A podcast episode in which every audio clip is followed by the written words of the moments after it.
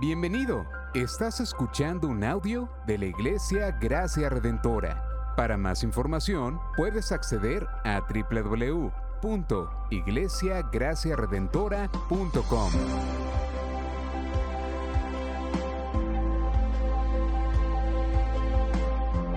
En la exposición de la palabra, el pastor Xavier Torrado.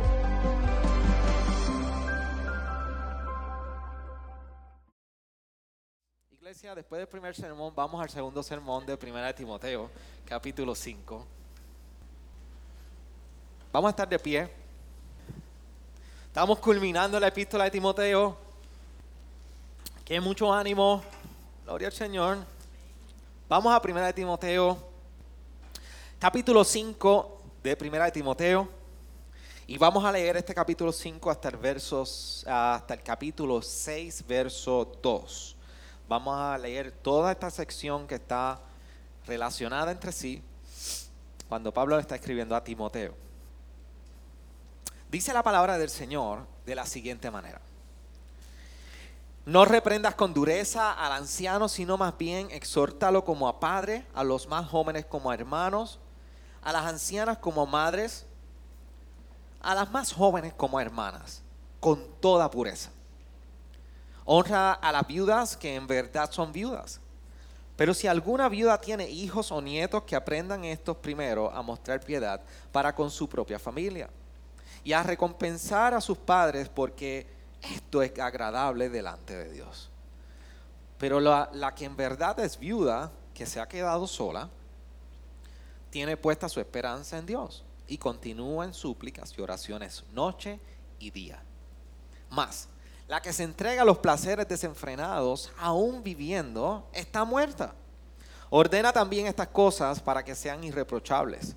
Pero si alguno no provee para los suyos, y especialmente para los de su casa, ha negado la fe.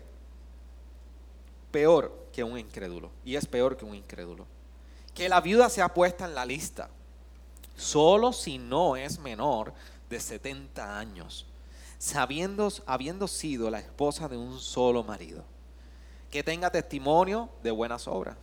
Y si ha criado hijos, si los ha mostrado, ha mostrado hospitalidad a extraños, si ha lavado los pies de los santos, si ha ayudado a los afligidos y si ha consagrado a toda buena obra, pero rehúsa poner en la lista a las viudas más jóvenes, porque cuando sienten deseos sensuales contrarios a Cristo, se quieren casar incurriendo así en condenación por haber abandonado su promesa anterior. Y además aprendan a estar ociosas, aprenden a estar ociosas, yendo de casa en casa, y no solo ociosas, sino que también charlatanas y entre, entremetidas, hablando de cosas que no son dignas. Por tanto, quiero que las viudas más jóvenes se casen, que tengan hijos, que cuiden su casa y no den al adversario ocasión de reproche. Pues alguna ya se ha apartado para seguir a Satanás. Si alguna creyente tiene viudas en la familia, que las mantenga y que la iglesia no lleve la carga para que pueda ayudar a los que en verdad son viudas. Los ancianos que gobiernan bien sean considerados dignos de doble honor, principalmente los que trabajan en la predicación y en la enseñanza. Porque la escritura dice, no pondrás bozal al buey cuando trilla. Y el obrero es digno de su salario. No admitas acusación contra un anciano a menos que de, que haya dos o tres testigos. A los que continúan en pecado, repréndelos en presencia de todos, para que los demás tengan temor de pecar. De te encargo solemnemente en la presencia de Dios y de Cristo Jesús y de sus ángeles escogidos, que conserves estos principios sin, prejuicios, no haciendo nada en espíritu de parcialidad.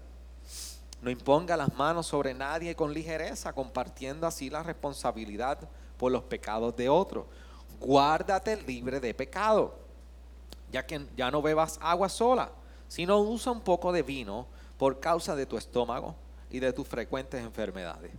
Los pecados de algunos hombres ya son ya evidentes, yendo delante de ellos al juicio más a otros, sus pecados los siguen. De la misma manera, Las buenas obras son evidentes y las que no lo son no se pueden ocultar. Todos los que están bajo yugo como esclavos consideren a sus propios amos como dignos de todo honor, para que el nombre de Dios y nuestra doctrina no sean blasfemados. Y los que tienen amos que son creyentes, no les falten el respeto, porque son hermanos. Si no, sírvanle aún mejor, ya que son creyentes y amados los que se benefician de su servicio. Enseña y predica estos principios. Señor, que tú seas ayudándonos en este tiempo a través de tu Espíritu Santo y tu palabra, trayendo entendimiento a nuestras vidas, convicción a nuestros pecados. Y sobre todo, Señor, que nos ayudes a movernos en la dirección que tu palabra nos invita en una vida piadosa. En tu nombre oramos. Amén. Amén. Puedes sentar, iglesia. Y, mientras hemos leído estos versos, yo quiero que usted medite principalmente en el subtema que yo utilicé para identificar este sermón, como las marcas de una iglesia genuina. Usted sabe que la serie se llama La iglesia, columna y sostén de la verdad. Pero particularmente en esta sección yo le he querido llamar las marcas de una iglesia genuina.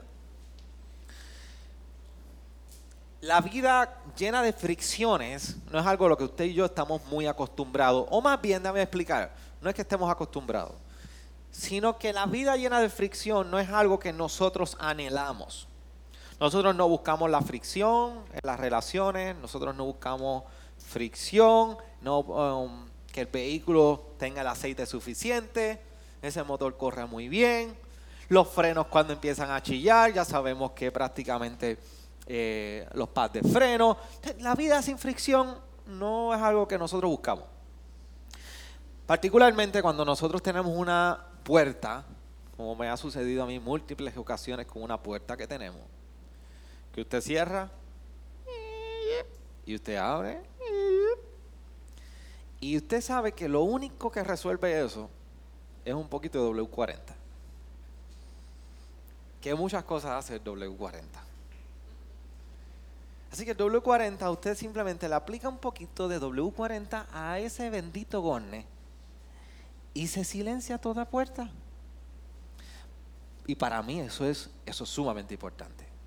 Porque los ruidos pequeños usted no tiene idea cómo me sacan de carrera. Y estoy predicando, o predicando no, eh, con ganas de predicar, pero preparando el sermón y la puerta, el gatito. Y si usted tiene dos niñas preciosas y hermosas en mi hogar, sumamente quietas. Las puertas se abren y se cierran en múltiples ocasiones. Pero tan solo un poco de W40 remueve todo ruido en la fricción de esos gornes. Debe decirle que precisamente así es el amor manifestado en la iglesia. Toda fricción que pueda ser evidente entre nosotros, tan solo con amor, nosotros podemos lidiar con esas fricciones. ¿Y qué sucede? Las relaciones en la iglesia importan. Lo llevamos hablando y lo llevamos discutiendo a raíz de 1 Timoteo. Las relaciones en la iglesia nos deben importar.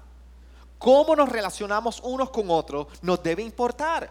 De hecho, lo que está diciendo Pablo a Timoteo en toda esta unidad del capítulo 5 al 6, 2, lo que nos está diciendo es que la reputación del Evangelio, en cierta manera y en gran manera, descansa en la reputación que nosotros como creyentes ejercemos unos con otros. Y entiéndalo eso bien, de todo lo que estoy diciendo del sermón. La reputación del Evangelio está puesta a prueba en relación a las maneras que nosotros interactuamos en la iglesia local esa reputación que nosotros tenemos por la manera de conducirnos y cómo tenemos nuestras relaciones, afecta la relación, la reputación del Evangelio. Entonces, el llamado de Pablo en esta sección es precisamente a vivir piadosamente. Pero vamos a ir, vamos a navegar, que qué manera Pablo está exhortando a vivir una vida piadosa y por eso yo le llamo las marcas de una iglesia genuina. En la manera que la iglesia camina en la búsqueda de la piedad y viviendo en una piedad, en una manera de manifestar su devoción a Dios entre nosotros, nosotros podemos decir que somos la iglesia, la casa del Dios vivo, como decía Pablo en 1 Timoteo 3. Y eso es lo que nosotros anhelamos, ser la casa, la familia, oikos, nos ha llamado que somos la familia. Y Dios Padre. Y somos su casa. Esta es su casa. Por lo tanto, las relaciones importan. Y hay tres aspectos que Pablo está hablando en toda esta sección y voy a ir sobre cada uno de ellos, pero para manera de introducción. Pablo está hablando de cómo se vive piadosamente cuidando de las viudas. Pablo está hablando de cómo se vive piadosamente en el cuidado sobre los ancianos, o sea, líderes pastores. Y tercero, Pablo está hablando de cómo se vive piadosamente en nuestro trabajo, en el ejercicio de nuestra labor. Lo primero es que está haciendo una introducción sobre las, viudas, por eso los primeros 16 versos del capítulo 5 de Timoteo, ustedes ven a Pablo hablando de las viudas. Oye, y dame decirte algo, no sé por qué no se predica, pero ayer Pastor Ponce, Neicha, yo estuvimos en una conferencia sobre el huérfano. Y hago este pequeño paréntesis, pero, pero ¿por qué no predicamos de cuidar al huérfano? Y, ayer esa pregunta estaba dentro de mí, ¿por qué no hablamos de cuidar al huérfano? Si la palabra, la, palabra es tan específica sobre el cuidado de los huérfanos, ¿por qué no visitamos las cárceles? Si la palabra es tan específica acerca de ellos, ¿por qué no cuidamos las viudas? La palabra es tan específica sobre eso. De hecho, Santiago 1 y ese último verso del capítulo 1 de Santiago no solamente habla de los huérfanos, habla de la viuda. Pablo está dejándole saber a Timoteo, hay que cuidar de las viudas. Y hay dos tipos de viudas a las cuales Pablo hace una observación. Hay unas que tienen quien las cuide y hay otras quien no tiene quien las cuide. O sea, quien tiene que los cuide es que tiene nietos o hijos. Y Pablo está haciendo una exhortación a esta viuda anima a su familia a que sepa y aprenda cómo cuidar de sus viudas. Sin embargo, la que no tiene y persevera en piedad y en oración y la esperanza está en Cristo, a ella debes atender. Pero él pone un requisito a las que debe poner una lista. Y hago paréntesis, otro paréntesis dentro de mucho. Eso es uno de los principios por los cuales nosotros entendemos que nosotros debemos tener membresía en la iglesia local. Debemos saber quiénes son, quiénes están, quiénes no son. ¿Que se veía como en gracia redentora en este tiempo? No. Tengo que reconocer que no puedo decir que se veía así. Lo que debemos reconocer es que había una, un conocimiento, constancia de que había unas viudas, había una lista, se debía saber, se debía darle seguimiento de quiénes eran. Pero la iglesia no iba a saber quiénes son las viudas si no sabía quiénes son los de afuera o si no son los de adentro.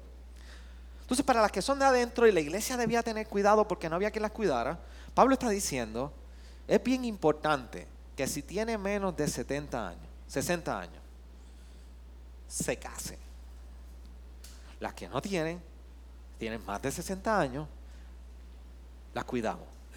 Así que Pablo está haciendo la aseveración de que parte de cómo nosotros vivimos piadosamente es cómo miramos a aquellos que están dentro de nuestra congregación y quienes no tienen o han, muerto su esposo y son viudas, y cómo nosotros cuidamos. Así que la exhortación es, es menor de 60 años y tiene hijos y nietos, que la familia lo cuide. Si es mayor de 60 años, no tiene quien la cuide, la iglesia asuma la responsabilidad. Y dentro de esa responsabilidad de los que están en la iglesia, Pablo les recuerda, si es joven, anímale a que se case. Así que si el Señor un día llega una viuda entre nosotros, sepamos nosotros cómo tratar, cómo responder bíblicamente. La pregunta que, podemos hacer, ¿y qué tiene que ver esto de las viudas con nosotros? Tiene que ver mucho porque es un consejo directo al respecto. Y lo segundo es, ¿estamos honrando el llamado de Dios a nosotros a mirar fuera de nosotros, de nuestro, de nuestro rango personal, espacio personal? y decir, ¿quién está en necesidad? solamente puede responder una iglesia al cuidado de viudas o de otros que no son viudas cuando la iglesia está honrando el llamado de Dios a cuidar los necesitados en medio de ellos. Pero yo tengo una tercera pregunta. ¿Por qué nos resulta incómodo en ocasiones? Me incluyo en la pregunta. ¿Por qué nos resulta incómodo en ocasiones poder cuidar de otros cuando están en necesidad? ¿Y sabes por qué yo puedo hacer la pregunta? ¿Por qué nos resulta un poco incómodo en ocasiones? Porque, porque es evidente. Si, si, si, si Francisco se enferma y está necesitado, el 100% de esta congregación no va ahí. Los hermanos responden. Y así sucesivamente. sé que en algún punto interrumpe algo en nosotros. Y estoy retándonos. Quiero que nos retemos. Porque es incómodo cuando alguien está en necesidad, nosotros poder salir y atender la necesidad. La respuesta puede ser múltiples. Puede ser que nuestra agenda toma tanta prioridad. Puede ser que nos hemos puesto insensibles al dolor de otro menos de nosotros. Y, si algo me ha enseñado el pastorado es que precisamente mientras estamos escuchando personas y tengo mis oídos a una persona que está pasando por, por algo que parece doloroso y tú dices, no debe ser así, pero para la persona lo es. Ahorita, gracias a Dios que está dormido para que no me escuche. Pero ahorita Matthew se cayó allá afuera. Y estaba Mario, Josali tratando de consolarlo. Y, y voy para allá con las curas. Y cuando él me enseña los golpes, no se veía el golpe. Josali me dice, no se ve muy bien, pero debe ser aquí. pero era importante saber que papá y mamá estaban ahí. Es importante que los que estaban ahí estaban atendiendo. ¿Te duele? Ok, vamos a, vamos a poner una cura a esto para que tumbe el dolor. No importa si no nos duele a nosotros, es importante que podamos estar sensibles a la necesidad de otros. Ese es el llamado que estamos viendo como implicación, como, como responsabilidad que desprende del Evangelio. ¿Quién está en dolor? ¿Cómo nos identificamos con Él? Pero no solamente estos primeros 16 versos nos hablan de cómo la vida piadosa es atendiendo la necesidad de los que están en medio nuestro, específicamente la viuda sino también que empieza a hablar y continúa hablando en el verso 17 hasta el 25 sobre el cuidado de los ancianos. Y mire cómo dice en el versículo 17 y cambia sobre la vida de los ancianos. Y déme decirle, algo bien interesante, que esta unidad, Pablo comienza en ese capítulo 5 a hablar de que las relaciones son como una familia. No nos olvidemos de eso. Pablo viene reenfatizando y enfatizando una y otra vez las relaciones en la iglesia se ven como una familia, se manifiestan como una familia. Por eso el verso 1 dice, no reprendas con dureza al anciano. Y al anciano que está hablando en este verso, no está hablando del mismo anciano del 17, está hablando un anciano, una persona de edad adulta. Sino más bien exhortarlo como a padre. ¿Se dan cuenta? La personificación que utiliza en el consejo, padre, a los más jóvenes como hermanos, a las ancianas como madres y a las más jóvenes como hermanas, con toda pureza. O sea, no, hay ninguna... Uh, fue la palabra ahora, pero no, no hay ningún sentimiento de superioridad, sino que somos una familia. Y, debe llegar el punto que nosotros digamos y nos preguntemos, ¿cómo, ¿cómo mi ejercicio en mi vida en la iglesia local se está viendo entre los hermanos hasta el punto que puedo sentir que son parte de mi familia?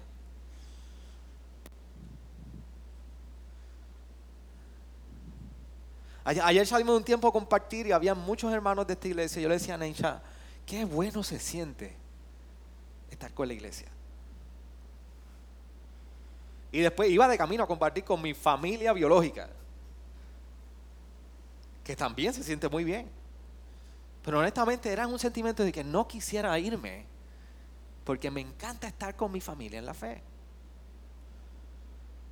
¿Hasta qué, ¿Hasta qué, punto nuestra vida es una invitación a relacionarnos en nosotros como si fuéramos familia? De hecho, déjeme corregir. Somos familia. En Cristo somos si yo no veo a Chino como un hermano para mí, yo no estoy viendo a Cristo en este lugar. Si yo no trato a Zenaida como si fuera mi madre, yo no estoy viendo a Cristo en este lugar. ¿Por qué usted cree que usted ya me trae aguacate a mí? Si ella no le trae aguacate a usted, es que no lo ve como hijo, pero a mí sí. Pero a mí sí. Y puedo ser su pastor. Gracias. Soy su pastor. Estas son las relaciones en nuestra iglesia. Y sí, definitivamente son procesos mientras vamos involucrándonos. Los más nuevos no van a experimentar esto por iquito. Pastor Israel, poco a poco, pero, pero la iglesia tiene que caminar en esa dirección. Somos una familia, iglesia. La palabra nos llama, no es condicional. La palabra nos invita de manera imperativa que relacionemos nuestras vidas unos a otros como familia. Y esa familia está presente, nuestra familia biológica, de una u otra manera está presente en qué etapas de nuestra vida. ¿En alguna? En todas. En todas. Que quizás no tiene todas las figuras paternales, maternales, ahí en tu lugar de toda la vida, pues sí, sí, sé que hay casos aquí. Pero hay gente en tu familia que de alguna manera ha estado presente. Porque es familia. Por eso, iglesia, recordemos que Pablo está hablando y está exhortando, relacionamos de esta manera.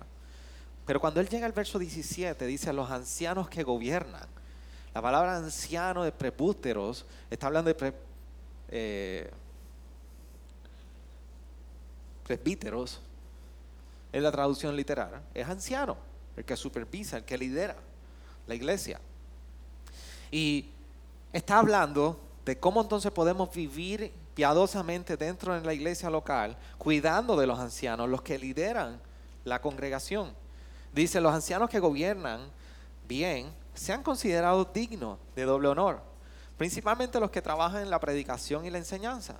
Porque la escritura dice, no pondrás bozal al buey cuando trilla, y el obrero es digno de su salario. Y aquí hay varias cosas que nosotros yo quiero hablar.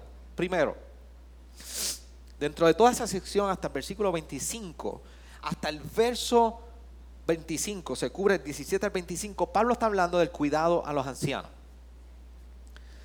Pero lo que acabo de leer ahora, del 17 al 18, Pablo está hablando de la admiración o apreciación hacia los ancianos. ¿Cómo se manifiesta la apreciación hacia los ancianos? Y Pablo dice varias cosas. Dice, tienen que ser considerados de honor. De hecho, lo que está hablando, ¿quiénes son considerados al honor? Son los que están ejerciendo la enseñanza. Aquí, gloria al Señor. Todos los ancianos de esta iglesia predican, todos los ancianos de esta iglesia enseñan. ¿Y qué significa esto que enseñan? Bueno, vas a tener honor, pero no solamente eso, dignos de doble honor. ¿Y qué representa esto, dignos de doble honor? Ay, pastor, ¿qué es eso? que, ahora todo lo que digan y eso hay que tener una reverencia. No, para nada. Somos igual, aquí no hay ninguna superioridad. Pero lo que está recordando Pablo, a recordarse de algo, el contexto de Efesios hay un montón de, maestros falsos trayendo doctrinas erróneas, están predicando, está confundiendo a algunos. Pablo está trayendo orden y le dice a Timoteo, pon en orden, remueve los que están predicando falsa doctrina y pon en su lagar, enseña la sana doctrina y ayuda a estos que están enseñando. Recuerda que venimos de esto del capítulo 1. Pablo está poniendo en orden. Pues claro, ¿qué está sucediendo si hay algunos que están, son falsos maestros, se han metido como lobos a predicar y a controlar la congregación? Los que son ancianos que lo han hecho bien, ¿dónde lo han tirado? Lo han desplazado en su honor. Pablo le está recordando, los que enseñan, los que cuidan bien la grey, traerlos y darle el doble honor. ¿Y qué significa el doble honor? Honor ahí, en su original, es económico, es financiero. No solamente es un respeto, es financiero. Le dice, los que enseñan la palabra son dignos de su salario doble. Por eso luego continúa y cita uno de los versos más conocidos en teología sistemática para hablar de la inherencia y la infalibilidad de la palabra. Cuando en el versículo 18 dice, porque la escritura dice, no pondrás bozal al buey cuando trilla, y el obrero es digno de su salario.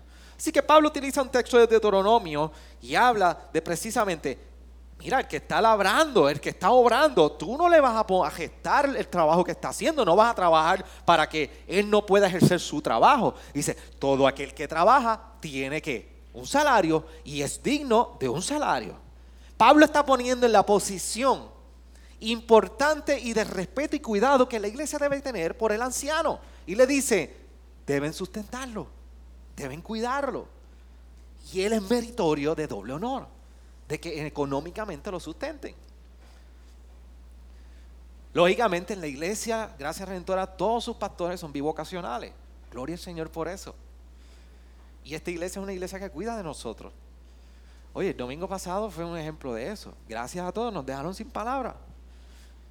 ¿Y por qué no hablé? Mi esposa me llevaba que tú no hablaste. ¿Por qué tú no dijiste nada? La iglesia estaba. Mano, que tengo que decir palabras. No siempre tengo todas palabras. Agradecido de eso. Se lo perdió el pastor Ponce, que no le dieron el cheque ni nada de eso. Agradecemos al Señor por el cuidado. Pero, pero es bien importante que la iglesia no solamente se detenga en la examinación de epístola de Timoteo al hoy. Y diga, ok, este checkmark, tenemos esto bien aquí. Es que la iglesia crezca en este conocimiento para, para el hoy y para el futuro. Porque nosotros, ustedes se creen, Félix se ve que dura 100 años, pero yo no voy a durar 100 años. Félix se mantiene. Félix corre, bicicleta, todo. Pero yo no voy a durar 10 años, iglesia. Y esta iglesia no va a durar lo que yo dure.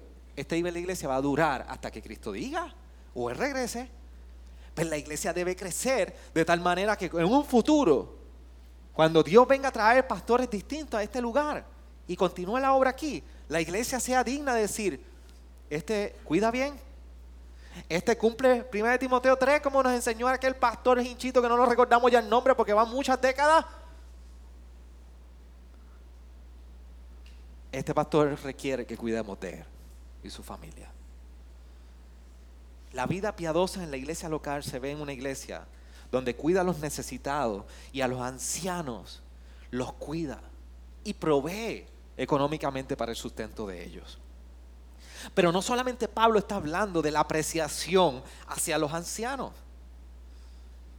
sino que está hablando luego en el versículo 19 al 21 Dice, no admitas acusación contra un anciano a menos que haya dos o tres testigos. A los que continúen en pecado, repréndelos en presencia de todos para que los demás tengan temor para, de pecar. Te encargo solemnemente en la presencia de Dios y de Cristo Jesús y de sus ángeles escogidos, que conserves estos principios sin prejuicios, no haciendo nada con espíritu de parcialidad. Aquí Pablo comienza a hablar entonces no solamente de la apreciación, sino de cómo es la acusación y el juicio contra ancianos que han cometido algún pecado. Y lo primero que está diciendo Pablo es, y hay dos cosas que Pablo está cuidando. La primera es, aprécialo. La segunda es, no remuevas tan rápidamente. Y la tercera, no ordenes ancianos, asignes ancianos tan rápidamente tampoco. Y vamos a la, a la segunda. No traigas acusación, no remuevas rápidamente al anciano de sus funciones. Entonces, ¿qué sucede? ¿Cómo, ¿Cómo, la iglesia debe actuar en un proceso de disciplina con los ancianos? Nosotros tenemos nuestra constitución, definitivamente, y está basada en esto, pero esto es una buena oportunidad para nosotros explorar lo que dice la Biblia, porque lidiar con los asuntos espirituales de la iglesia incluye pecado. Y cuando habla de pecado, incluye disciplina. Y si incluye disciplina, queremos saber qué Dios ha revelado por medio de su Espíritu en su palabra.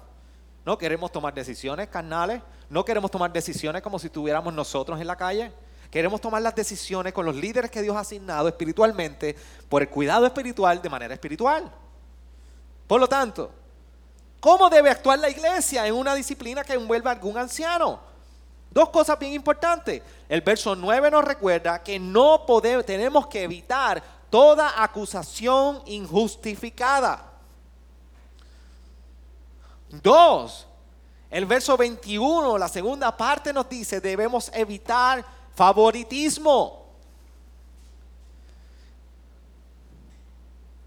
O sea que la iglesia, si un día uno de los sus ancianos, Pastor Ponce, Pastor eh, Félix, Pastor Israel y este servidor cometemos pecado, nosotros no deseamos que para nada ustedes tengan el, favoritismo de que ah, son ellos.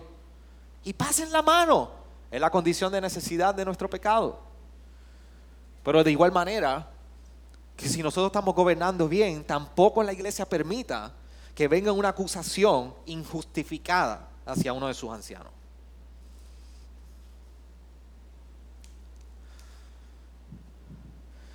Y esto es más común de lo que usted piensa. Porque si le damos rienda al chisme, acusaciones injustificadas llegan. Nosotros tuvimos un caso que quisieron levantar algo contra mí.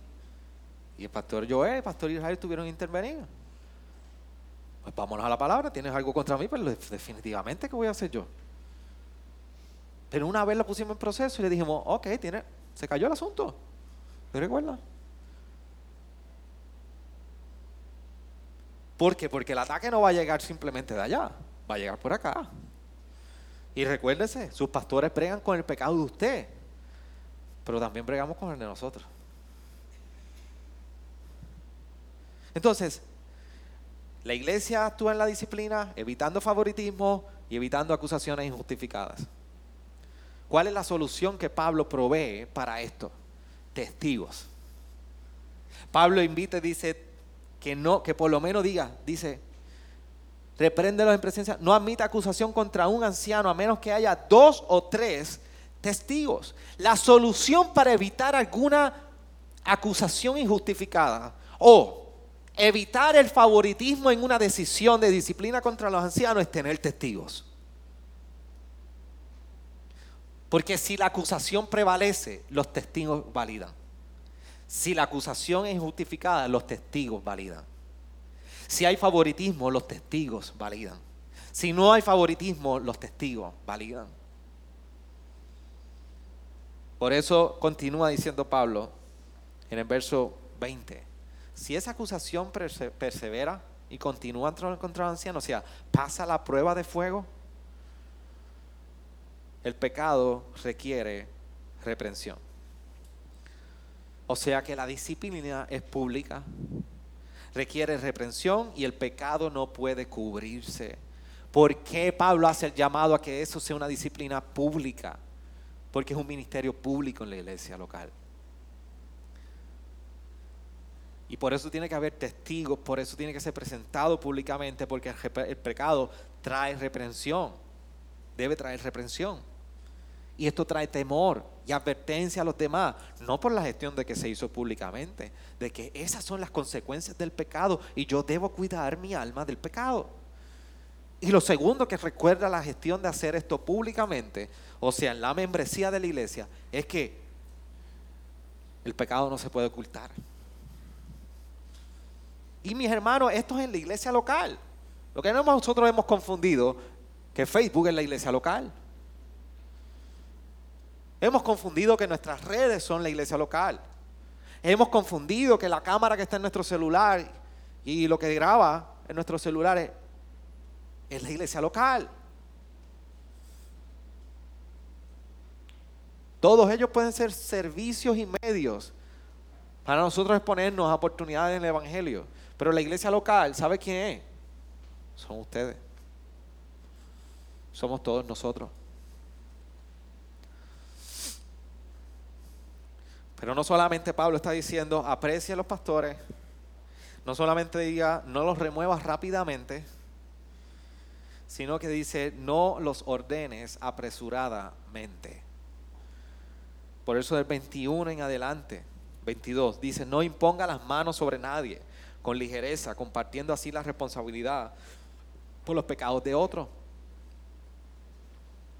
Guárdate libre de pecado. Por eso, ¿cómo debe ordenar la iglesia a nuevos ancianos? Bueno, ese verso nos está recordando y el verso 21 también. Que lo hagamos con cuidado, no con ligereza. Que alguien tenga llamado al ancianato o a ejercer pastorado. Nosotros animamos en el sermón del capítulo 3, una de las cosas que dije, si hay alguien aquí que anhela eso, venga.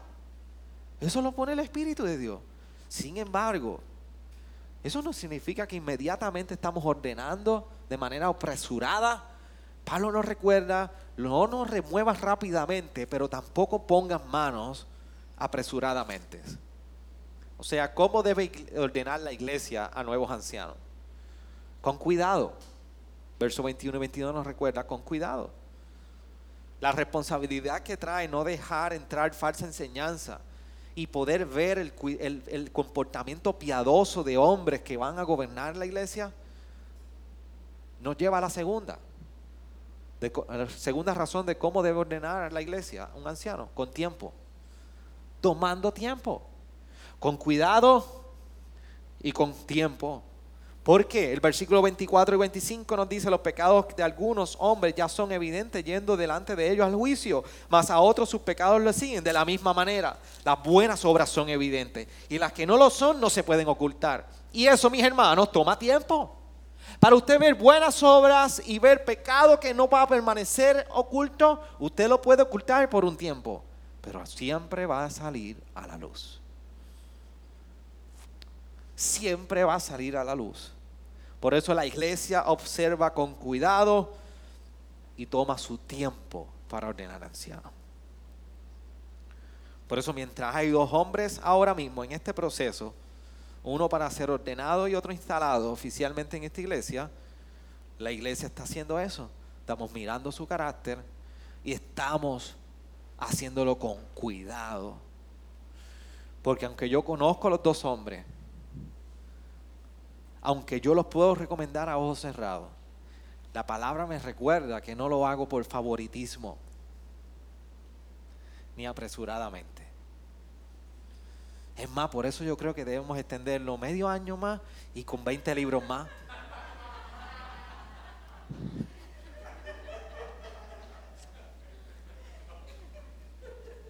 Es una broma todo eso. Es una broma porque esos hombres llevan un año, desde diciembre del año pasado que hablamos, y se han tenido que leer más de 40 libros en este año. Leerse uno de ellos que solamente tiene más de mil páginas. Coger cuatro exámenes en este año de doctrina. Llevan cuatro conversatorios pastorales para los cuales se han tenido que leer varios libros y contestar las preguntas de Pastor Israel y este servidor mientras algunos de ustedes han sido testigos de eso.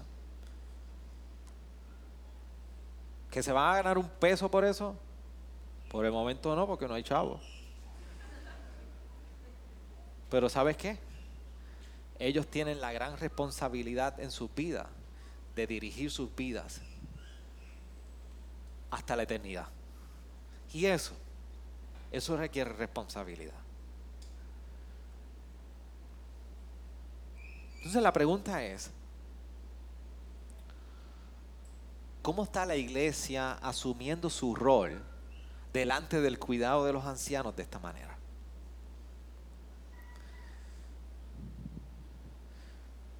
La iglesia tiene un rol de ser parte de la apreciación. La iglesia tiene un rol importante de ser parte en no remover rápidamente a un anciano de su posición y la iglesia tiene el rol presencial e importante de no poner, no recomendar ni ordenar apresuradamente al ministerio. Entonces la pregunta es, ¿cómo, de qué manera estamos siendo parte de esto? ¿Estamos apreciando? Sigan apreciando, iglesia. Eso es de mucho valor para nosotros. Estamos mirando si la, vida del pastor y de los candidatos al pastorado hay presencia de pecado. No, abra los ojos. Estamos siendo partícipes en cuidado y tiempo a los pastores que van de camino a ser ordenados. Sí, no, hágalo con toda la intencionalidad. La responsabilidad nos recuerda la Biblia que es de nosotros, toda la iglesia. Por eso, ¿cómo honramos a los líderes que velan por nuestras almas? Y cómo cuidamos por sus almas, más allá de remuneración económica, sino de mirar, cuidado, cuida tu alma. Estoy orando por ti, persevera. Son maneras que nosotros debemos recordar que mientras cuidamos al necesitado y caminamos una vida piadosa en el cuidado del necesitado, y de las viudas también cuidamos por los que nos dirigen. Pero por último, en la, en la iglesia que tiene una marca de ser genuina, la vida piadosa se ve también en nuestro lugar de trabajo. Por eso el verso 1 dice, todos los que están bajo yugo como esclavos en el capítulo 6, consideren a sus propios amos como dignos de todo, de todo honor para que el nombre de Dios y nuestra doctrina no sean blasfemados. Y los que tienen amos, que son creyentes, no les falten el respeto, porque son hermanos, sino sírvales aún mejor, ya que son creyentes y amados, los que se benefician de su servicio. Enseña y predica estos principios. La vida en el trabajo también es un reflejo de nuestra piedad. Y Pablo está hablando de dos tipos de jefes que deben ser honrados.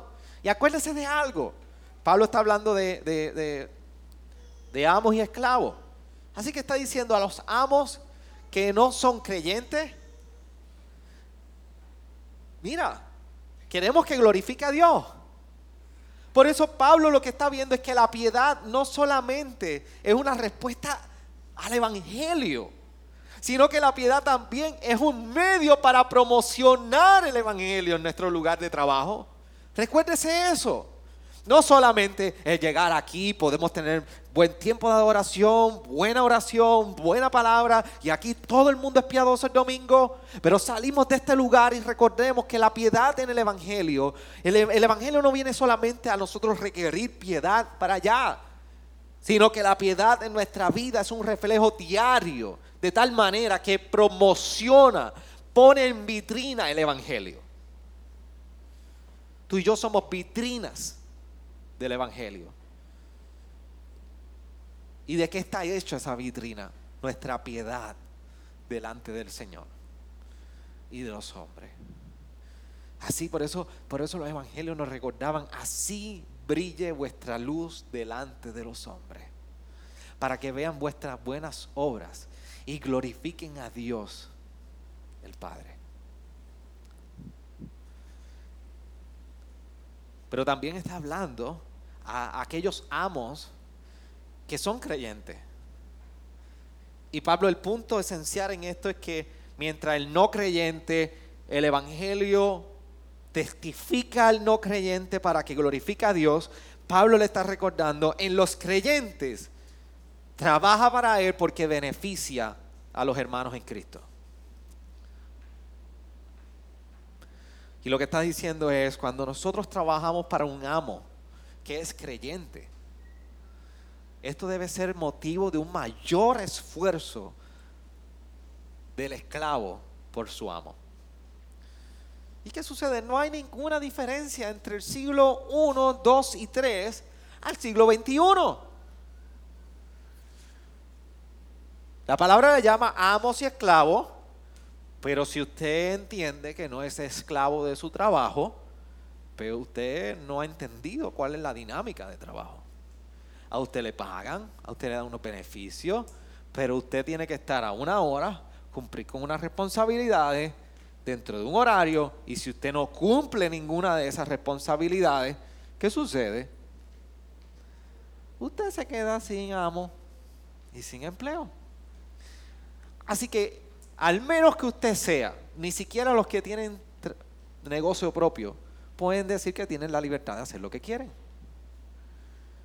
De una manera u otra, el trabajo y la labor de nuestras manos está subordinada.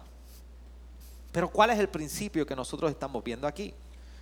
Simplemente sustituya amo por jefe y esclavo por empleado. Así que Pablo le está recordando, si tú trabajas para un jefe que no es creyente, tu motivación para trabajar es que él llegue a glorificar a Dios. Y eso no significa que usted va a llegar todos los días y le va a decir a su jefe, arrepiéntase pecador. Porque yo le voy a decir algo, el arrepentido va a ser usted y le van a quedar pocos días. Si la conversación promueve ese espacio, gloria a Dios para usted decirle, ay, necesita arrepentimiento. Pero lo que está hablando Pablo es la vida de piedad, de que de tal manera, miran, observa la vida de este empleado y dice, wow, yo quiero servir a ese mismo Dios. Y si tu jefe es creyente, la palabra te dice a ti que tú debes de ejercer mayor esfuerzo, el doble de tu esfuerzo, porque el jefe es creyente. Y mientras él prospere, otros hermanos en Cristo prosperarán. Por eso es que los diezmos de Orlando tienen que subir en la manera que Brian y Mario trabajen.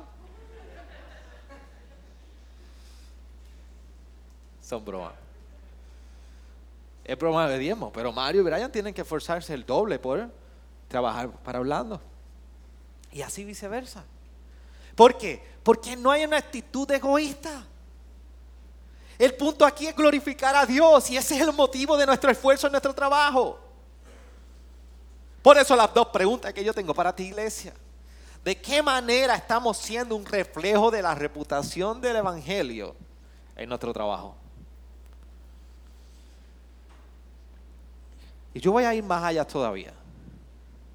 Pudiera ir un patrono, pudiera un patrono contratarnos, hacernos una oferta de trabajo al enterarse de que somos creyentes.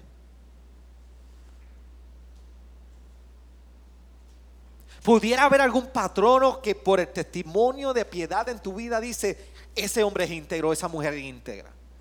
Yo lo quiero en mi trabajo.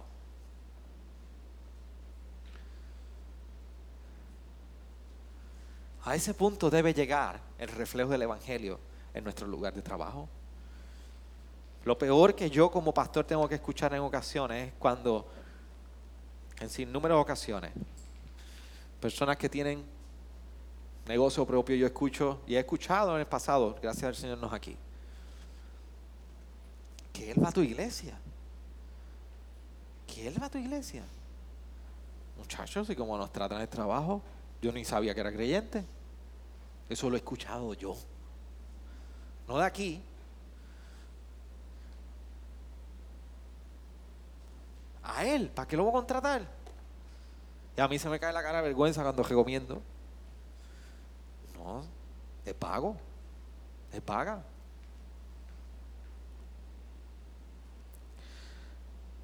Cómo el Evangelio está haciendo un reflejo en nuestro trabajo. Al final del día hemos visto que Pablo atiende tres áreas a la iglesia de Éfeso. La vida piadosa que se ve cuidando a las viudas, el necesitado. La vida piadosa que se ve cuidando a sus líderes y sus ancianos. Y la vida piadosa que se ve manifestada en su lugar de trabajo. ¿Por qué Pablo está diciendo todo esto? A nosotros nos hace muchísimo sentido porque es precisamente lo que hemos experimentado en el Evangelio. Mateo 5, versículo 13 al 16, el mismo Jesús, abriendo su boca, enseñando en un tiempo del sermón del monte y en la bienaventuranza, le estaba diciendo a sus discípulos, vosotros sois la sal de la tierra. Pero si la sal se ha vuelto insípida, ¿con qué se hará salada otra vez? ya que nada sirve sino que ser echada fuera y pisoteada, y pisoteada por los hombres. Vosotros sois la luz del mundo. Una ciudad situada sobre, un monte no se puede ocultar, ni se enciende una lámpara y se pone debajo de un almud, sino que el candelero, sino sobre el candelero, y alumbra a todos los que están en la casa. Así brille vuestra luz delante de los hombres, para que vean vuestras buenas acciones y glorifiquen a vuestro Padre que está en los cielos. El llamado que Pablo está hablando a la iglesia de Éfeso y a Timoteo es la invitación que Jesús nos ha hecho a todos nosotros. A que tú y yo tenemos que venir a abrazar un rol en este mundo que sea un reflejo de este evangelio. ¿Qué estamos haciendo? ¿Cómo tú estás siendo luz y sal en este mundo?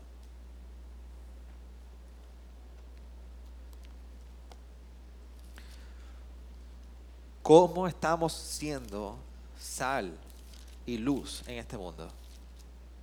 Esa es mi pregunta. Cuando usted entra, aquellos que han tenido la oportunidad de ir a casa de mis papás en Arecibo, cuando usted entra a la sala de mis padres, hay una cosa que sobresalta en una de las paredes. Y es un sinnúmero de cuadros arreglados en una pared, como un reflejo de las mejores memorias de nosotros como familia.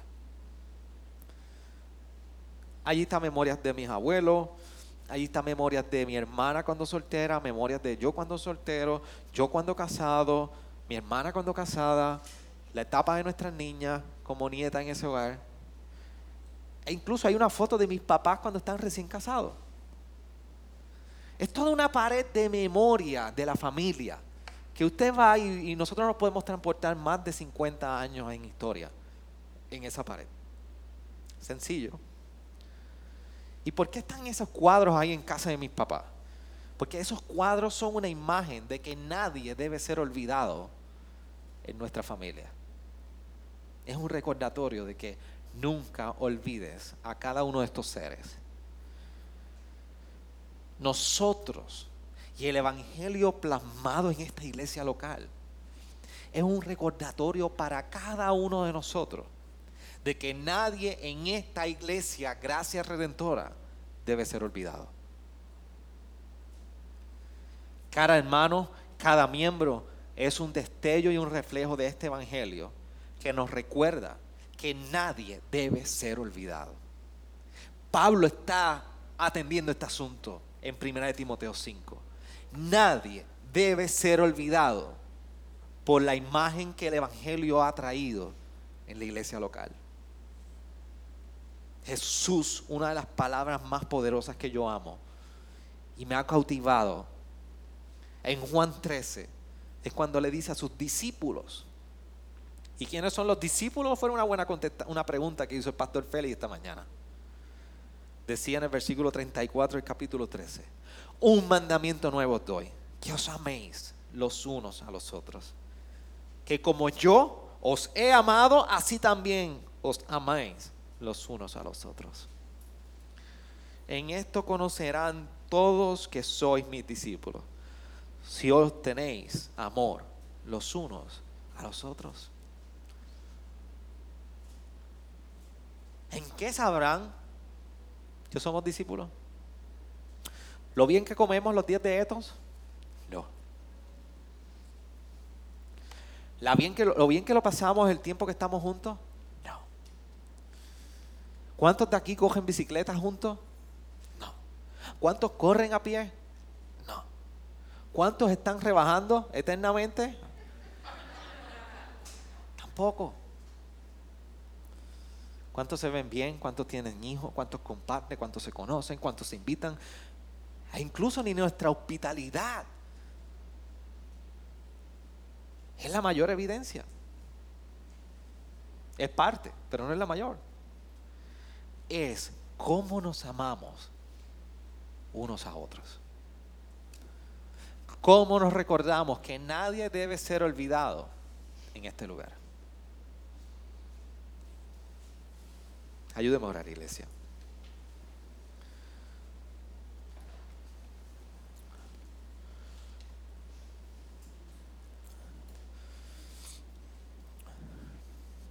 ¿Y qué tal si usted le dedica algunos segundos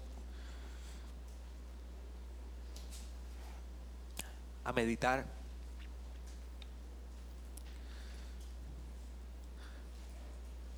¿Cómo el Señor quiere inquietar su vida cristiana hoy?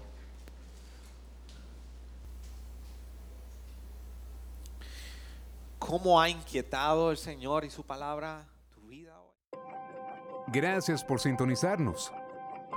Puedes encontrarnos en las diferentes plataformas de redes sociales como también visitarnos a www.iglesiagraciaredentora.com.